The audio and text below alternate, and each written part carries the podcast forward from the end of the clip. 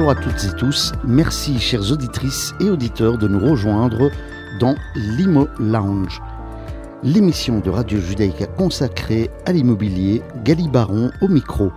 Nous avons déjà eu l'occasion d'approcher différents métiers ou thèmes qui touchent à l'immobilier, bien sûr. Aujourd'hui, nous allons parler châssis, portes, fenêtres, avec notre invité du jour, Frédéric Metz, administrateur délégué de la société Isolabel, qui fait partie du réseau de Bellisol. Et donc, c'est spécifiquement, je pense, pour Bruxelles et le Brabant Wallon. Bonjour Frédéric. Bonjour Gali, merci euh, à toi de m'avoir invité. Et effectivement, euh, je représente aujourd'hui en ma qualité d'administrateur délégué, comme tu l'as dit, euh, la présence, c'est la société Isolabel, mais qui représente donc la marque Bellisol et exclusivement donc dans le Brabant Wallon et pour Bruxelles. Très bien. Euh, merci en tout cas d'avoir répondu présent à, mon, à, mon, invitation. Euh, ça, me fait plaisir. Alors, peut-être pour débuter, est-ce que tu pourrais te présenter un petit peu à nos auditeurs?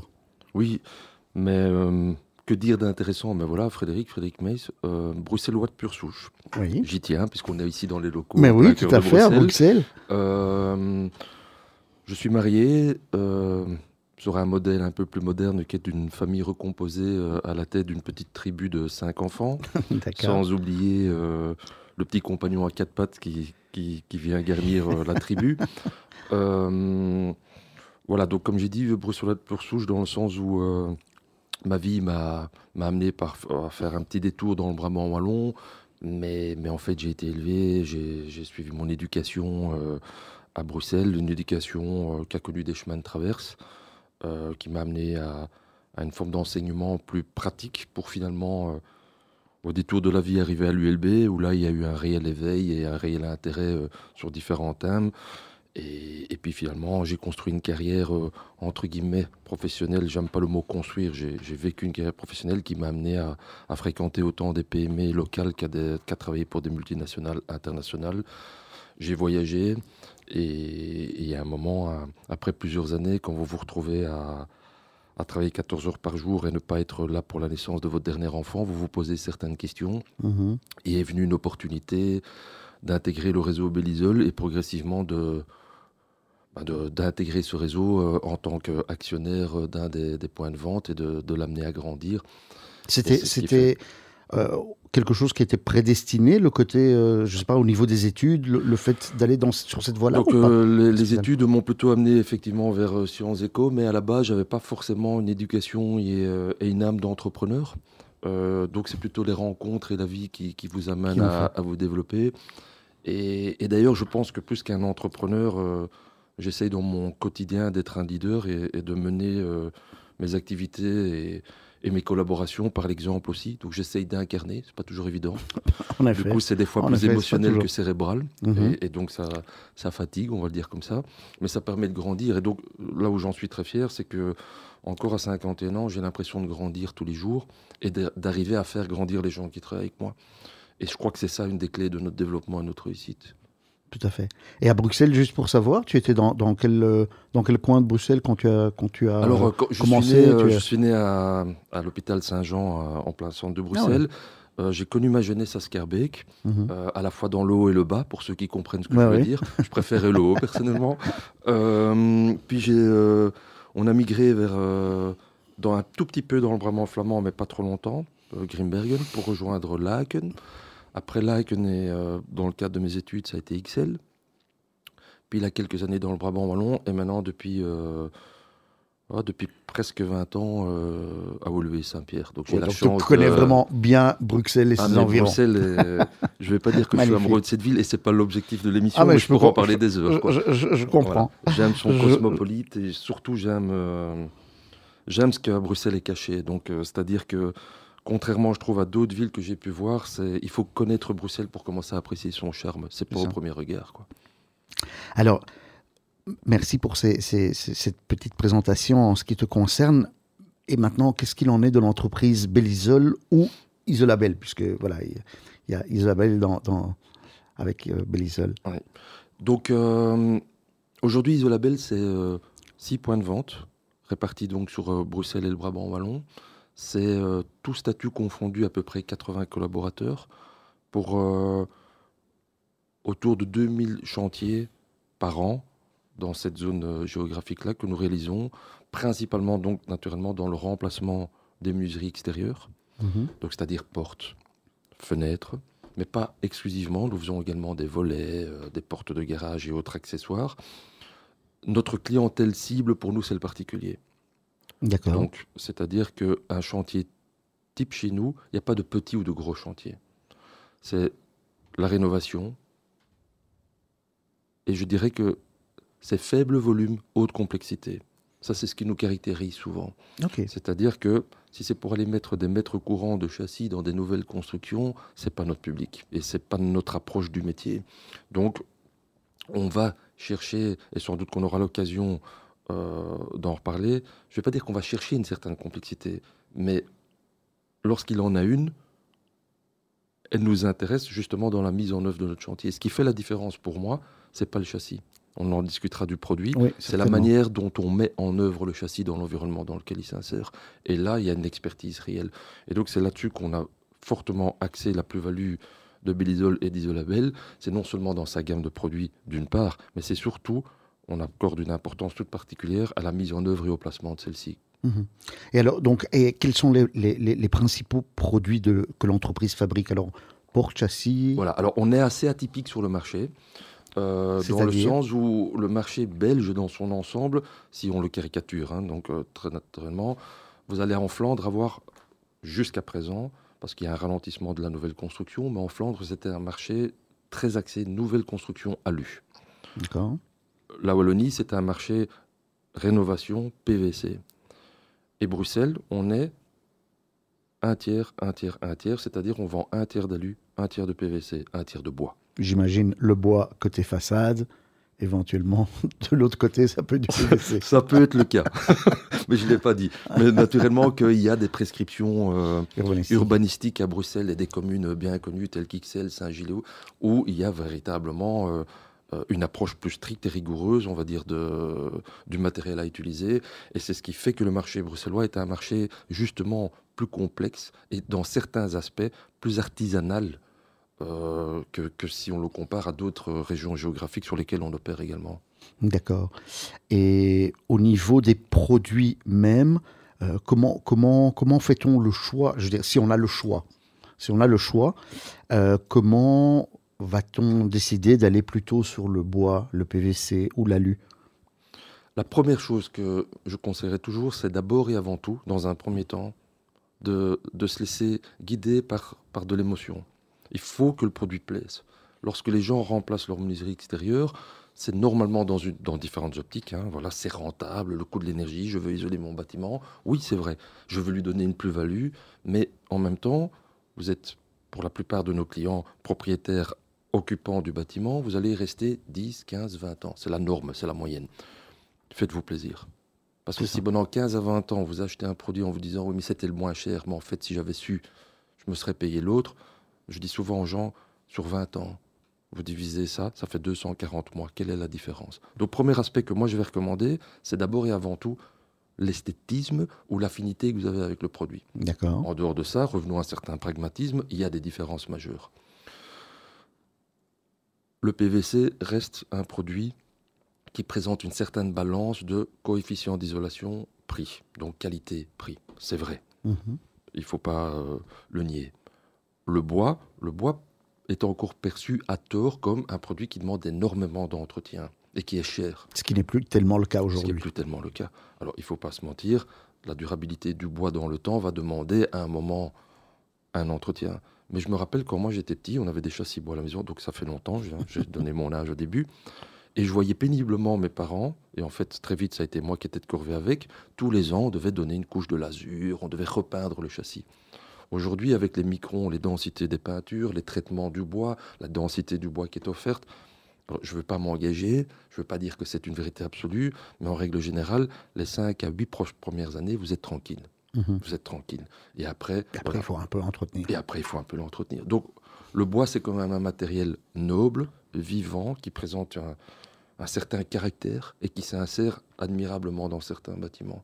Et c'est vrai que des fois, voir certains bâtiments avec du PVC blanc lisse, là c'est l'émotionnel qui parle, je me dis, aïe, j'aurais pas fait ce choix-là. Et puis il y a l'alu. Mhm. L'avantage de l'alu, c'est sans compter ses dimensions. On est dans une architecture, et, notamment aujourd'hui, euh, les tendances sont vers des grandes baies, Mhm. des grandes ouvertures vers l'extérieur, ce qui est des fois par contradictoire avec certaines normes d'isolation qu'on demande. Mais bref, on a aujourd'hui un mouvement d'architecture qui va vers Les grandes ouvre. baies. Euh, et là, l'alu est, est clairement l'allié. Donc, c'est la- les dimensions qui permet, c'est sa finesse, euh, avec des coefficients d'isolation, certes, compétitifs, mais pas les meilleurs.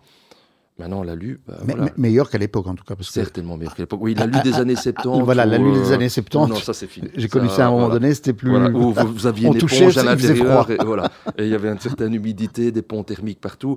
Voilà, ça c'est le- l'exemple typique de la mauvaise mise en œuvre d'une menuiserie. Quoi. Et donc, non, non, ça c'est fini. Soyons, soyons clairs, euh, tous les matériaux ont évolué. Même le bois, l'épaisseur des bois, aujourd'hui, vous pouvez avoir un bois qui, ren- qui rencontre des normes passives. Parce que euh, entre le- dans le châssis, vous le découpez, vous mettez du purinite et d'autres isolants. Bref, il y a quand même des techniques et intrinsèquement des profils qui, qui ont ces dernières années évolué, ça c'est évident. D'accord. Alors, euh, on, va, on va déjà marquer une petite page, euh, non pas de pub, mais, mais- musicale. musicale. Donc, je, je- je t'avais demandé euh, quelle, euh, voilà, quelle musique te, te- te- ferait plaisir. Et euh, tu m'as dit que tu apprécies tout particulièrement, et, sans doute plus en- encore en ce moment, la chanson Hold Me de Teskey Brothers, que l'on va écouter tout de suite. On se réécoute dans trois minutes environ. Don't hold me down. Carry me, but keep my feet on the ground.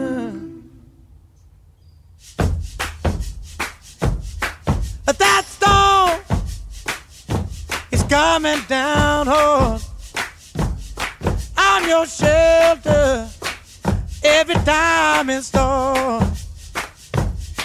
But if you leave me, I've been moving on. You'll have a hard time drying when the fire is gone. I'll hold you, I won't hold you down. Yeah, yeah. I'll carry you, keep your feet on the ground. You're strong, and I'm the merry darling. You keep me going time I'm down. But if you leave me, I'll be moving on. I live on, but have a hard time running when the weather is gone. Hold me, don't hold me down. Carry me, keep my feet on the ground.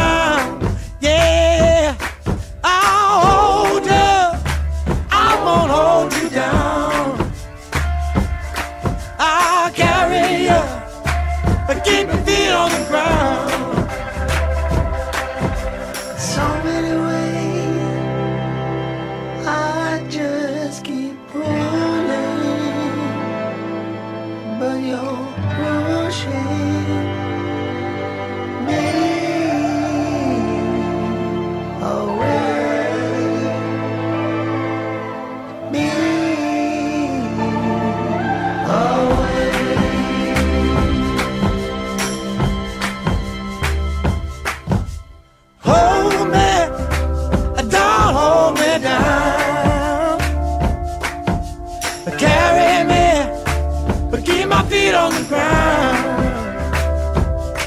I'll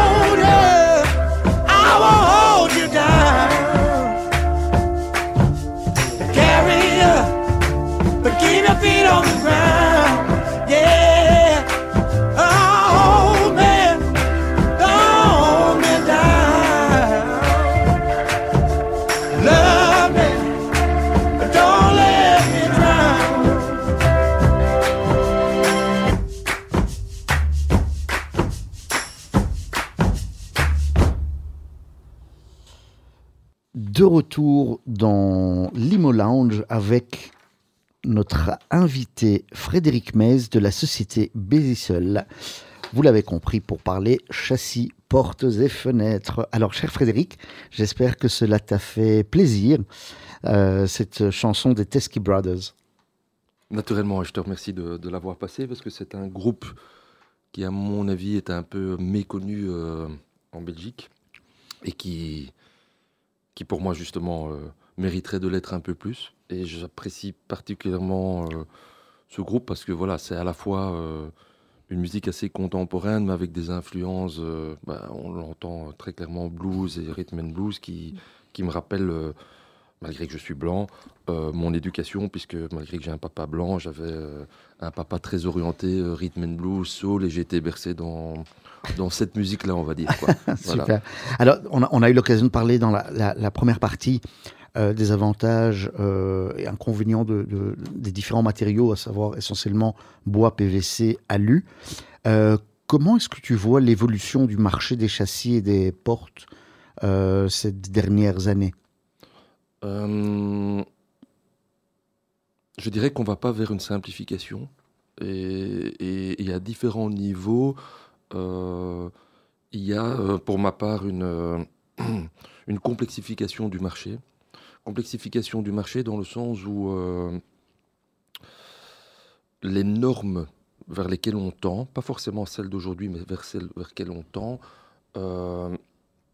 imposent un métier qui tant dans sa conception que dans sa production que dans son placement se complexifie. Moi, assez naïvement, il y a 16 ans, quand j'ai commencé dans, dans ce métier, pour moi, un châssis, c'était un truc, euh, vraiment un truc, je le dis consciemment ce mot, qu'on mettait dans un trou qu'on appelle en fait une bâtée, et qu'on ouvrait et qu'on fermait. Et ça s'arrêtait platement dit, je n'avais pas un attrait particulier sur le produit. Mhm. Et au fil des années, j'ai développé clairement une culture générale de ce métier, et je me rends compte qu'en fait, c'est loin d'être simple. Et c'est loin d'être simple. Je vais vous donner des exemples. Le poids d'un châssis d'aujourd'hui par rapport à le même châssis, la même dimension, il y a 10 ans, vous pouvez le multiplier par deux. Donc on sous-estime le poids du vitrage, le poids des, des cadres que nos hommes manutentionnent.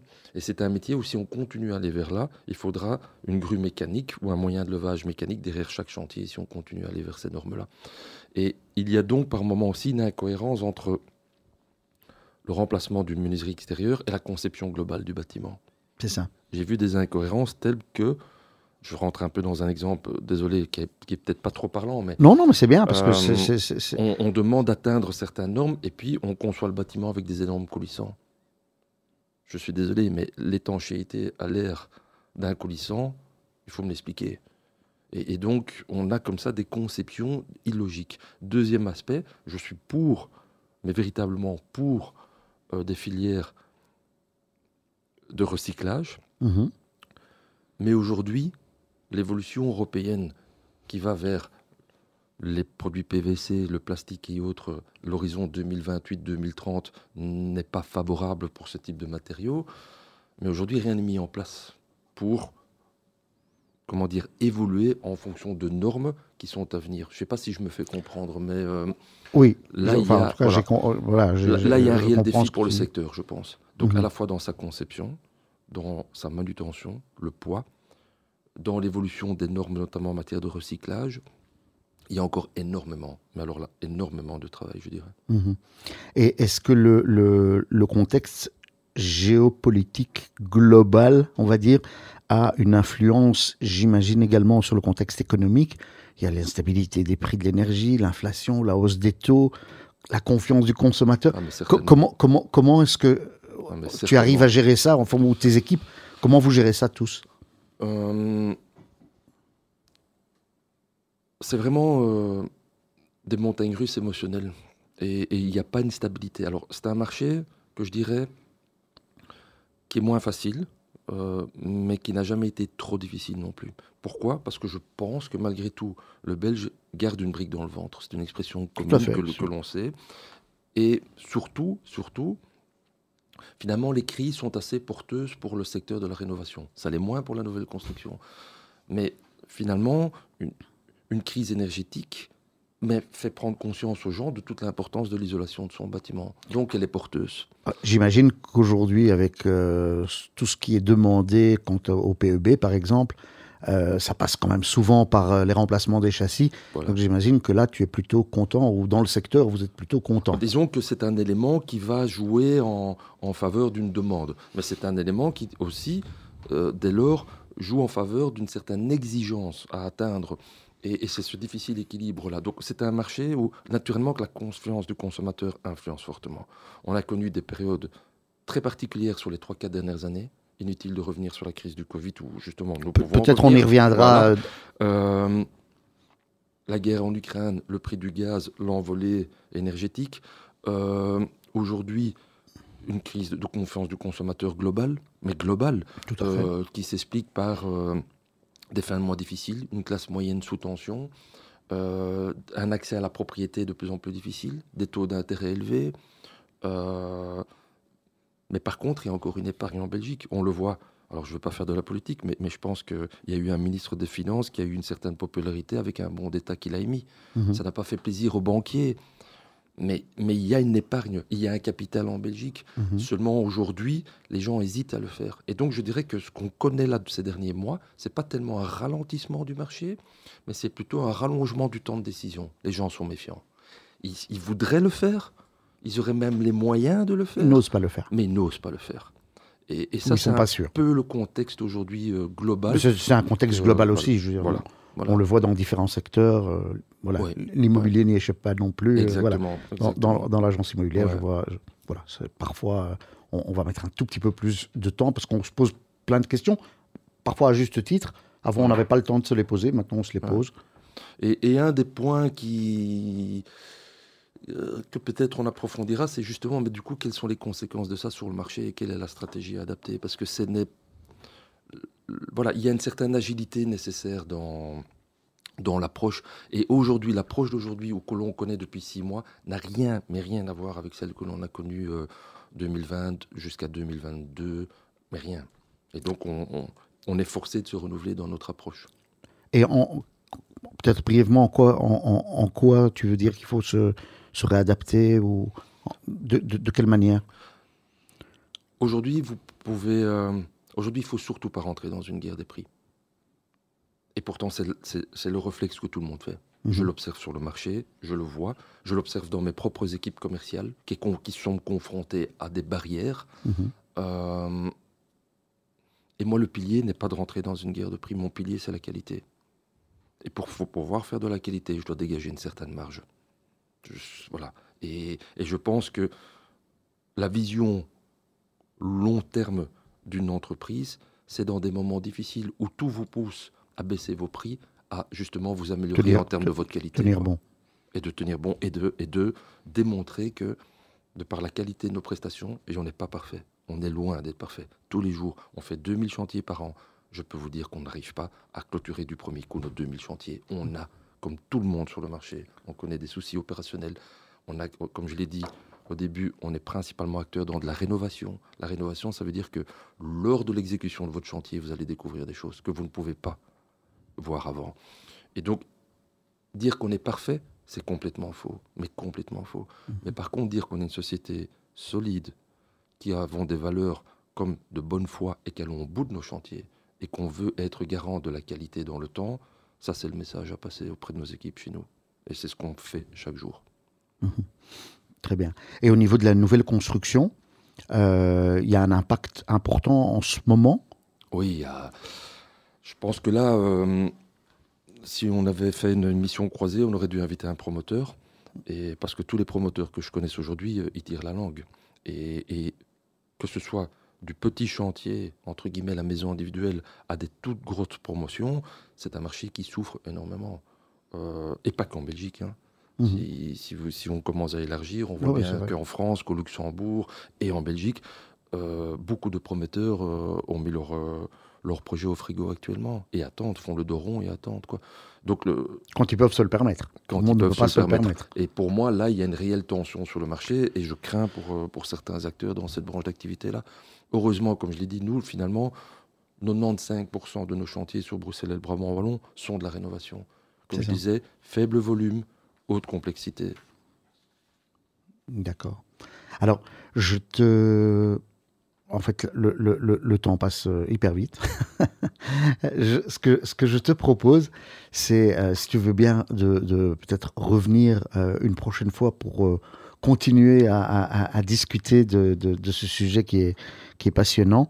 en tout cas, je te, je te remercie, Frédéric, voilà, d'avoir répondu présent, d'avoir d'avoir été là. c'est donc ainsi que s'achève notre émission du jour.